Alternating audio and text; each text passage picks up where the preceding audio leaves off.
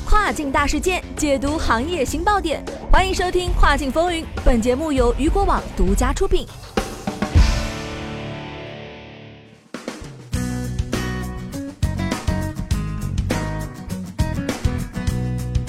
各位好，欢迎收听这个时段的《跨境风云》，我是大熊。据悉，Zalando 在瑞士测试当晚送达服务，让消费者在购买商品当天晚上就能够收到订单。目前啊，该公司正在与瑞士邮政和自行车快递公司进行测试。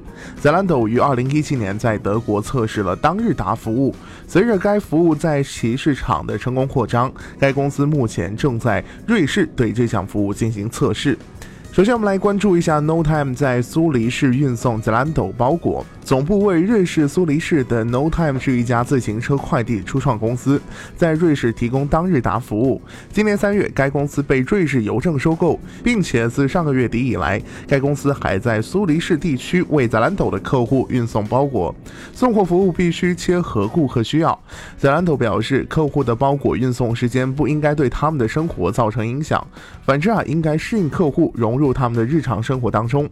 这将成为大都市的新标准。目前。前，Zalando 在德国二十多个城市提供当晚送达服务。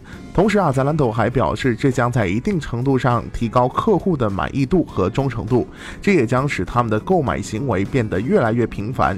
因此啊，快速灵活的送货方式以及当晚或第二天到达服务将成为大都市的新标准。